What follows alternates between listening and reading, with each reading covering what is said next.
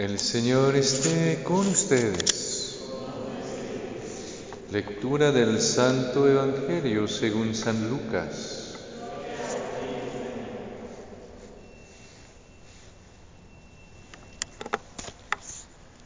En aquel tiempo Jesús descendió del monte con sus discípulos y sus apóstoles y se detuvo en un llano Allí se encontraba mucha gente que había venido tanto de Judea y de Jerusalén como de la costa de Tiro y de Sidón. Mirando entonces a sus discípulos, Jesús les dijo, Dichosos ustedes los pobres, porque de ustedes es el reino de Dios. Dichosos ustedes los que ahora tienen hambre, porque serán saciados. Dichosos ustedes los que lloran ahora, porque al fin reirán. Dichosos serán ustedes cuando los hombres los aborrezcan, los expulsen de entre ellos, y cuando los insulten y maldigan por causa del Hijo del Hombre. Alégrense ese día y salten de gozo, porque su recompensa será grande en el cielo, pues así trataron sus padres a los profetas. Pero hay de ustedes los ricos, porque ya tienen ahora su consuelo Ay de ustedes, los que se hartan ahora, porque después tendrán hambre. Ay de ustedes los que ríen ahora, porque llorarán de pena. Ay de ustedes cuando todo el mundo los alabe, porque de ese modo trataron sus padres a los falsos profetas. Palabra del Señor.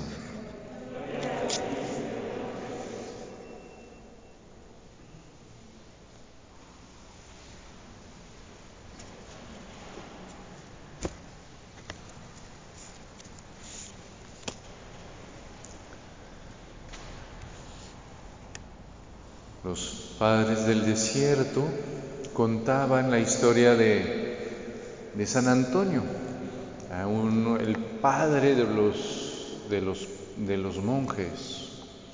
Y decían que un día eh, el demonio vino, no, más bien, el, el ángel del Señor vino y San Antonio le hizo una pregunta. Le dijo, yo quiero que me muestres el hombre que es el más pobre de todo el mundo. Ah, y dicen que San Antonio solo tenía una olla para cocinar. Y entonces el ángel lo agarra y lo transporta y lo lleva en un palacio. Entonces se dice San Antonio que seguramente debe ser uno de los criados por ahí que está muy, muy pobre. Y el ángel lo lleva a la recámara del dueño, del señor de este palacio. Y entonces San Antonio dice, pero yo te, yo te pedí que me mostraras el hombre más pobre del mundo. Y el ángel le responde, sí, es él, porque él está menos apegado a todas sus cosas que tú a tu olla. ¿Sí? Para mostrar que al final esa pobreza de la cual el Señor habla en el Evangelio no es de no tener nada, es de tener el corazón libre. ¿sí? Un corazón que justamente no se apega. Y es lo que el Señor nos va a mostrar en, en el Evangelio, ¿no? Dichosos los pobres Dichosos los que tienen hambre, dichosos los que lloran, dichosos cuando los hombres los aborrezcan y los expulsen. ¿Ven? Siempre que muestra el Señor, dichosos los que tienen un vacío, los que justamente no están, eh, ¿cómo decir?, llenos y que todavía sienten que les hace falta algo. ¿sí? ¿Por qué? Porque justamente eh, mientras nos sentimos que nos hace falta algo, o más bien alguien, entonces eh, vamos a ser desgraciados. Ven cuando el Señor dice, hay de ustedes los ricos, hay de ustedes los que se hartan, hay de ustedes los que ríen, hay de ustedes los cuando todo el mundo los alabe. Ahí el Señor siempre añade ahora, porque después va a ser lo contrario. ¿Por qué? Porque, a veces puedo confundirme es bien impresionante. Si se acuerdan de ese pasaje del Evangelio de San Juan, de la samaritana, ella tuvo cinco maridos y vive con el sexto que ni es su marido y se siente justamente muy muy desafortunada y sin embargo, ven, la primera vez, seguramente la primera vez que se casó, se ilusionó mucho. Se ilusionó mucho, estaba muy enamorada y quiso justamente vivir plenamente. Y descubre que, ah, pues, pues sí, pero después de un rato ya no. Y entonces otro y otro y otro. Y al final uno se da cuenta de que nada ni nadie puede colmar mi corazón. Y que si trato de hacer eso, ah, me voy a decepcionar. Yo me acuerdo de una vez una novia que me vino a ver para reclamar ah, en contra de su novio. Me dijo, ay padre, es que mi novio no siempre me escucha, no siempre me entiende, no siempre está cuando lo necesito, no siempre me trata bien, no siempre, y, así la lista, ¿no? Y le dije, bueno, pues mira, el remedio que veo es que cásate con Dios, ¿eh? porque todos los demás, pues sí, les vas a encontrar un chorro de limitantes y de, y de, y de faltas, porque no son Dios, y porque nunca te van a poder dar lo que solo Dios te puede dar. Y cuando piensas, cuando piensas, te emocionas porque piensas que ah, con esa persona vas a llenar el vacío de tu vida, pues ahí justamente no te equivoques. Nadie y nada puede llenar ese vacío, solo Dios. Y cuando siento que, ah, quiero eh, esa televisión o quiero esas cosas o quiero casarme para ser feliz o quiero... Hay una parte que es verdadera y una parte que es falsa. Es que detrás de todo eso, una vez que lo voy a tener, voy a ver todos sus límites. Voy a ver que eso no puede colmar toda la sed de felicidad que yo tengo y que al final, cuando yo pensaba que yo deseaba eso, pues al final lo que deseaba más bien era Dios detrás de eso. Porque yo pensaba que eso podía colmar mi corazón, cuando solo Dios puede colmar mi corazón. Es muy bello de ver justamente eh, el ejemplo de saqueo. Saqueo toda su vida pensó que el dinero lo iba a hacer feliz. Saqueo todo, toda su vida dijo, ah, pues tengo dinero, voy a tener amigos, voy a tener cosas, voy a ser feliz. Y, y Saqueo se da cuenta de que no, su vida no tiene sentido. Se da cuenta de que lo que tantas veces persiguió y a veces de manera tan eh, ilegal, ¿para qué? ¿Para que al final sienta que todo el mundo lo busca por su dinero? ¿Y que los demás lo odian porque lo desprecian? Hasta que justamente llega el Señor y ahí descubre que eso es lo que buscaba.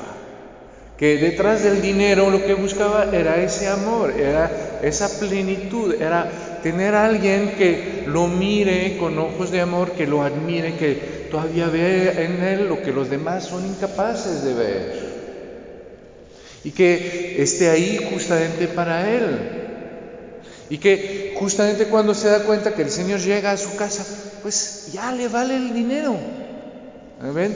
Todo ese dinero que acumuló durante tantos años, en 30 segundos dice, yo voy a dar la mitad a los pobres y voy a reembolsar cuatro veces más a los que he estafado.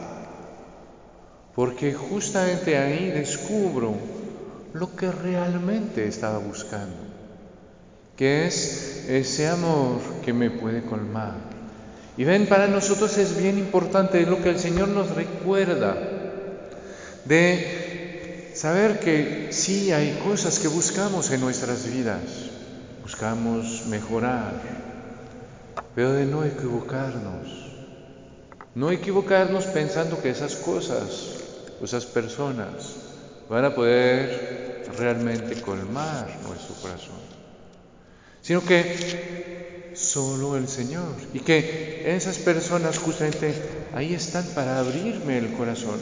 Y que cuando encuentro el Señor, entonces es cuando voy a descubrir la manera real, la manera profunda de amar a los demás y de servirme de los bienes de esta tierra. ¿Ven? Cuando ya sé que mi novio ya no es, no es Dios, sino que Dios es Dios. Y que entonces busco en Dios ese amor, pues entonces voy a poder amar a mi novio, a mi novia, con mucho más amor que si al contrario lo hubiera, idolatrado un momento y después me hubiera ido tan decepcionado de ver que no corresponde a mis expectativas. Cuando descubro que mi televisor o mi carro no es Dios, no me puede dar felicidad. Y que entonces que Dios es Dios, que Dios es el único que puede colmar mi corazón. Entonces voy a poder usar de mi coche de manera que me dé paz. ¿sí? Entonces ven lo que el Señor nos, nos recuerda y lo que nos recordaba la primera carta. ¿no? Maldito el hombre que confía en el hombre, que en él pone su fuerza. Será como un cardo en la estepa. Porque se equivoca, no sabe dónde encontrar su fuente. Y ven, es muy bello, porque entonces podemos preguntarnos cómo ¿Cómo voy a hacer para yo también tener un corazón que entonces ya no se apegue tanto a las cosas o a las personas que yo tenga frente a mí, sino que sea capaz de tener ese vacío que me recuerde que mi corazón no va a descansar, como dice San Agustín, hasta que descanse en Dios. Y ahí ven, si, si yo trato de hacer esfuerzos, voy a ver que está bien difícil primero y segundo, voy a ver que todavía me apego más a lo que tengo. Digo, no, tengo que dejar eso, tengo que dejar eso. Así como que voy a sentir una especie de vacío que va a hacer que no, al final me voy a agarrar más de todo eso. ¿Eh? La manera de despegarme de algo para encontrar algo más grande es justamente cuando descubro que hay algo más grande de lo que tengo. Es lo que, que hizo eh, Saqueo. Saqueo, ¿por qué? ¿Por qué dejó su dinero? No es tonto, no dejó su dinero por nada. Dejó su dinero porque descubrió que con el amor del Señor, con su presencia, tenía un tesoro mucho mayor del que tenía con su dinero. Y descubre que en su vida no hay lugar para todo. Y que si quiere acoger ese, ese tesoro tan grande del corazón de Jesús, pues entonces el resto le va a tener que, que echar fuera para tener todo el espacio necesario para recibir ese tesoro, ese amor que el Señor le viene a dar. Y nosotros ven de manera muy especial es lo que el Señor nos da en la Eucaristía. Si cuando justamente descubrimos que el Señor viene a nuestro corazón, viene a nuestra casa, de manera tan pequeña, sin forzarnos, pero de manera tan profunda, dando la vida por nosotros, queriendo estar en nuestro corazón a pesar pues de nuestras de nuestros pecados, de nuestras fallas. Y es cuando empezamos a valorar ese amor, es cuando empezamos a enamorarnos del Señor, que entonces vemos como lo demás pasa en segundo plano. Y como justamente ese amor que el Señor nos da nos va a permitir amar a los demás y, y servirnos de los bienes de la manera recta.